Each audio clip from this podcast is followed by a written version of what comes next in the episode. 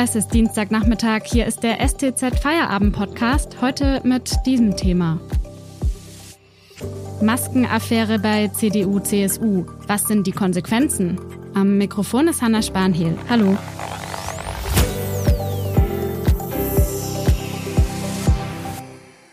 Seit einigen Tagen stehen im politischen Berlin Schutzmasken nicht nur aus gesundheitlichen Gründen im Fokus. Der CSU-Abgeordnete Georg Nüßlein und der Mannheimer CDU-Abgeordnete Nikolaus Löbel haben in der Corona-Pandemie solche Schutzmasken vermittelt und sollen an dieser Vermittlung kräftig verdient haben. Inzwischen hat das Ganze nicht nur juristische Konsequenzen, jedenfalls teilweise, sondern auch personelle wie es aber überhaupt zu dieser Affäre gekommen ist und welche Konsequenzen das Ganze nun längerfristig hat, darüber spreche ich jetzt mit meinem Kollegen Christopher Ziedler, Leiter des Berliner Büros der Stuttgarter Zeitung. Hallo Chris. Hallo.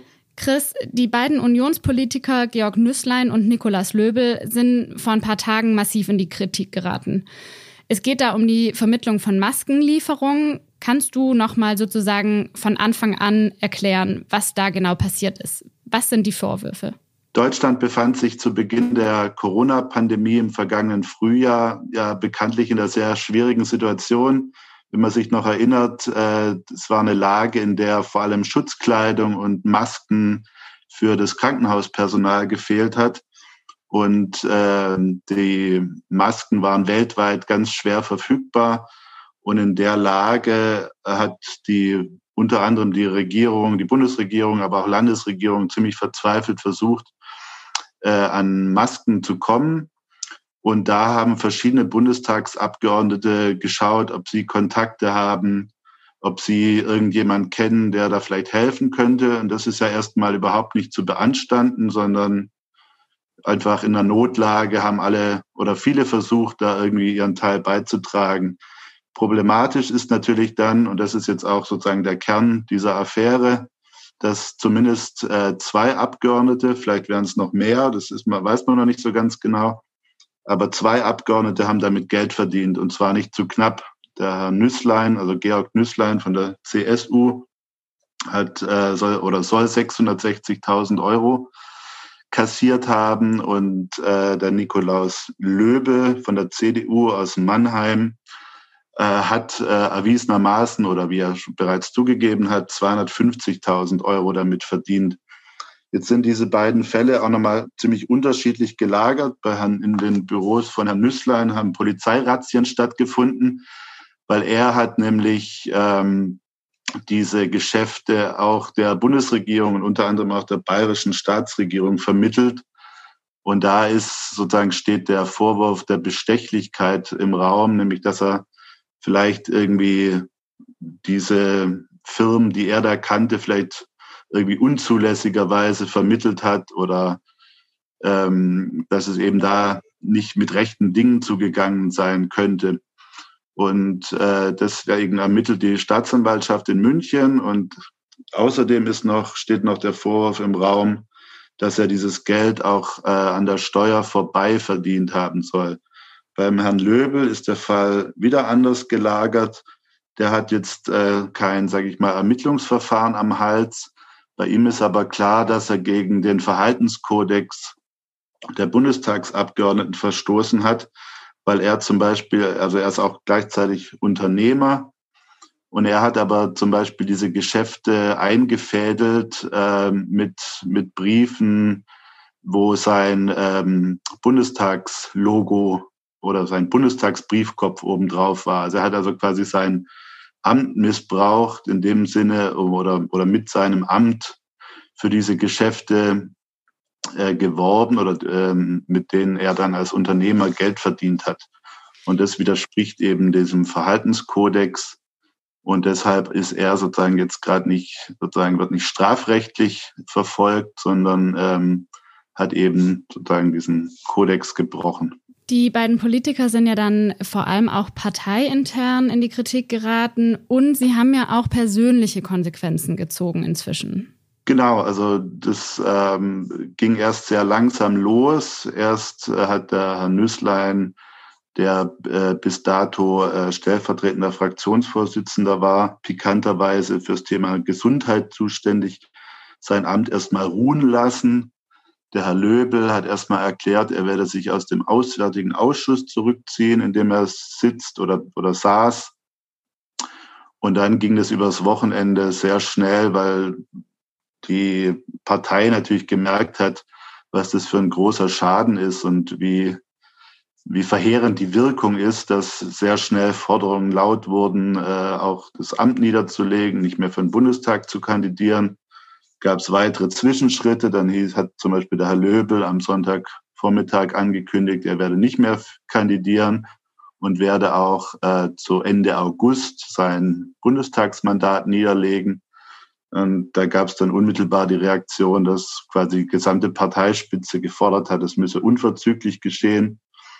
Und es ist dann in beiden Fällen am Montag passiert, also sozusagen äh, mit sofortiger Wirkung von allen Ämtern zurückgetreten und auch ihre Mandate mit sofortiger Wirkung niedergelegt.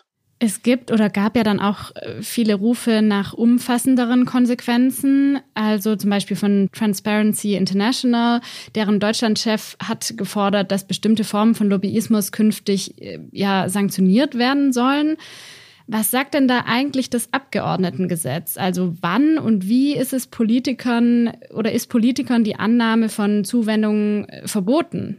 Also das Abgeordnetengesetz regelt, dass die Abgeordnetentätigkeit im Mittelpunkt der Tätigkeit stehen muss. Also wenn jemand Abgeordneter ist, also wenn jemand sozusagen das Volk im Bundestag oder seinen Wahlkreis im Bundestag vertritt, kann er das nicht so als Nebenberuf machen und ähm, weiterhin alles Mögliche ähm, an, an Geld verdienen. Und äh, also es kann eben sich nur um Nebeneinkünfte handeln aus einer anderen Tätigkeit. Der Hintergrund ist der, dass man will, dass nicht nur Berufspolitiker im Bundestag sitzen, sondern ähm, ähm, Menschen auch mit, die weiterhin auch im Beruf stehen. Aber das, die Ansage ist eben, dass ähm, der, die Abgeordnetentätigkeit im Mittelpunkt stehen muss und es nur sozusagen Nebenkünfte erlaubt sind. Und da ist jetzt eben der Streit, was musste alles offengelegt werden. Stand jetzt ist der, dass nur sozusagen gewisse Größenordnungen angegeben werden müssen, aber eben nicht klar ist, wo kommt denn das genau her, um welche Summen geht es genau. Und das ist jetzt eben der, die Debatte, die jetzt, sage ich mal, voll entbrannt ist und der sich auch die Union nicht mehr entziehen kann. Die Unionsfraktion hat jetzt ja auch selber Maßnahmen angekündigt. Was soll sich denn da konkret ändern? Die beiden Vorsitz oder der Vorsitzende Ralf Brinkhaus hat zusammen mit dem CSU-Landesgruppenchef Alexander Dobrindt einen Brief an die Abgeordneten geschrieben, in dem sie eine Reihe von Maßnahmen ankündigen. Das ist einmal ein interner Verhaltenskodex, der über die gesetzlichen Regelungen hinausgehen soll. Er hat gleich natürlich mal ordentlich Kritik ähm, provoziert, weil die politische Konkurrenz natürlich argumentiert, hier kann es nicht um freiwillige Lösungen gehen, sondern es muss äh, eine neue gesetzliche Grundlage für viele Sachen geben. Und auch dazu hat die Union ein paar Vorschläge oder konkret zwei Vorschläge gemacht. Einmal soll es darum gehen, ähm, im Parteiengesetz zu ändern, dass äh, Spenden nicht erst ab einer Höhe von 10.000 Euro dokumentiert werden müssen, sondern die Grenze soll abgesenkt werden. Und das äh, andere, was Sie vorschlagen, ist, dass bei den Nebeneinkünften eben auch Einnahmen aus ähm, Unternehmens, äh, aus, sagen wir, oder Unternehmensgewinne eben auch ausge, aus, äh, aufgeführt werden müssen. Also da geht es konkret um den Fall des Herrn Löbel. Der hat ja quasi, hatte ich ja schon gesagt, als Unternehmer gehandelt. Und da möchte man jetzt eben, dass, dass diese Unternehmensgewinne da auch genauer aufgeführt werden. Es gibt ja auch andere Parteien und Politiker, die da äh, Konsequenzen fordern. Welche Ideen stehen denn da jetzt noch so im Raum? Das sind alles im Prinzip keine neuen Ideen, sondern das sind äh, Dinge, schon, die schon seit vielen, vielen Jahren dokument, äh, gefordert werden. Und das ist eben auch eins der Hauptprobleme der Union jetzt, dass sie da ziemlich in der Defensive ist, weil sie eben vieles von dem, was da gefordert wird, seit vielen Jahren auch teilweise abgelehnt hat oder nicht mitgetragen hat. Also gerade zum Beispiel bei den Nebeneinkünften, da will zum Beispiel Transparency International, aber auch Parteien im Bundestag fordern da einfach eine komplette Offenlegung. Also das, das Paradebeispiel ist zum Beispiel in dem Fall Großbritannien, wo die Abgeordneten bis aufs letzte Pfund genau dokumentieren müssen, wo kommt denn welche Einnahme her, wer hat da was bezahlt ähm, und eben also eben nicht nur sozusagen vage Angaben zu machen, sondern das wirklich auf, auf Heller und Pfennig auszuführen. Ein anderes Thema ist das sogenannte Lobbyregister. Da haben sich die Koalitionsfraktionen erst in der vergangenen Woche darauf verständigt, wie das in Zukunft aussehen soll. Das ist eine Forderung, die seit fast zehn Jahren im politischen Raum existiert. Das gibt es in ähm, Brüssel, auf EU-Ebene gibt es das schon länger, dass nämlich ähm, alle Lobbyvertreter registriert sein müssen und auch nur dann Zugang zu den Institutionen erhalten, wenn sie da registriert sind. Und das soll jetzt auch auf ähm, Bundesebene kommen oder für den Bundestag und die Bundesregierung. Und jetzt ist es aber so, dass die Einigung da aus, von der vergangenen Woche vielen eben nicht zu weit geht. Und es könnte jetzt durchaus sein, dass da noch mal ein bisschen Bewegung reinkommt. Ein Punkt ist zum Beispiel, dass die neue Regelung sagt, ähm, dass zwar dokumentiert werden soll, wer wen getroffen hat, bis zur Ebene, sage ich mal, zum Beispiel von Unterabteilungsleitern in der Bundesregierung, aber dass äh, im Gegensatz zur Regelung auf EU-Ebene nicht drin stehen soll, worüber sie denn gesprochen haben. Und das ist jetzt zum Beispiel auch eine wichtige Forderung. Und da sagen, oder das sagt die politische Konkurrenz, da hätte manches vielleicht auch verhindert werden können, wenn man da das früher schon gehabt hätte. Danke, Christopher Ziedler, bis hierher. Wir sprechen gleich noch darüber, ob es bei der CDU, CSU vielleicht auch strukturelle Gründe geben könnte, Vorher machen wir kurz Werbung. Aktuelle Informationen und Hintergründe zur Landtagswahl in Baden-Württemberg bekommen Sie jederzeit auf stuttgarter-zeitung.de oder in unserer STZ News App. Mehr Analysen gibt es mit einem STZ Plus Abo. Das kostet 9,90 Euro im Monat und ist monatlich kündbar.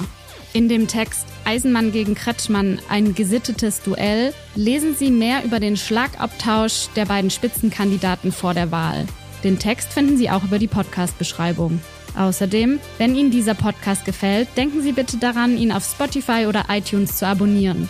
Unterstützen Sie Journalismus aus der Region für die Region. Dankeschön. Wir haben gerade schon darüber gesprochen, welche Konsequenzen Parteien und Politiker in der Maskenaffäre fordern.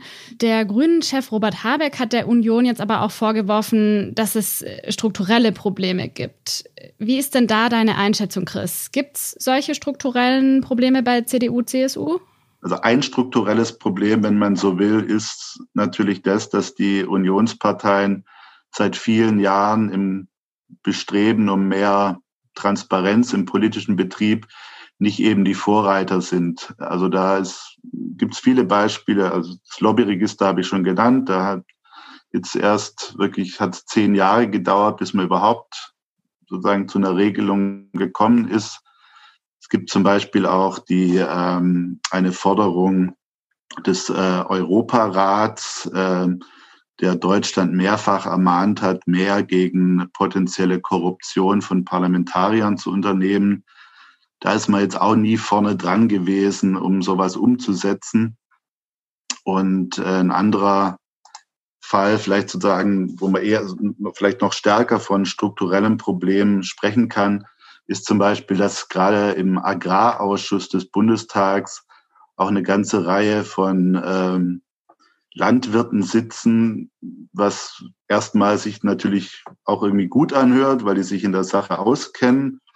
Aber wenn man dann zum Beispiel liest, dass die sehr stark oder manche von ihnen sehr stark mit der Agrarbranche verbunden sind oder zum Beispiel ähm, einer von denen Präsident des Bauernverbandes äh, in Nordrhein-Westfalen oder, oder in Westfalen-Lippe zum Beispiel war, das ist der Herr Röhring, dann sind es natürlich Sachen, wo sich tatsächlich ähm, Interessenvertretung und äh, Parlamentarierdasein ja doch gewisse Weise vermischt haben. Und ähm, das sind lauter so Fälle, wo man, denke ich, in Zukunft bessere Regelungen finden müsste. Jetzt stehen in zwei Bundesländern ja in ein paar Tagen Landtagswahlen an, auch hier in Baden-Württemberg. Was bedeutet diese Maskenaffäre denn jetzt vor diesem Hintergrund für die Union? Nichts Gutes natürlich. Also es ist, ist natürlich, die Wahl ist noch nicht gewählt. Ähm, manche Wähler haben gerade in der Pandemie vielleicht auch ihr Kreuz per Briefwahl gemacht, bevor das mit der Maskenaffäre bekannt geworden ist. Für die wird es keine Auswirkungen mehr haben.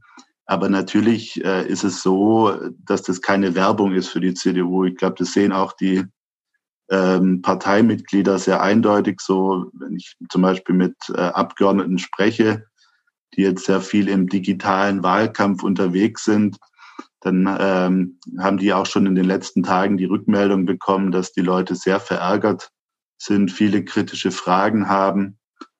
Und ähm, wie sich es genau auswirkt, kann man natürlich nicht sagen, aber dass es ähm, kein Rückenwind ist, ich glaube, das ist mehr als sicher. Und also die Parteimitglieder oder die Parteifunktionäre oder Abgeordnete fürchten natürlich, dass es sich äh, sehr negativ auswirken wird.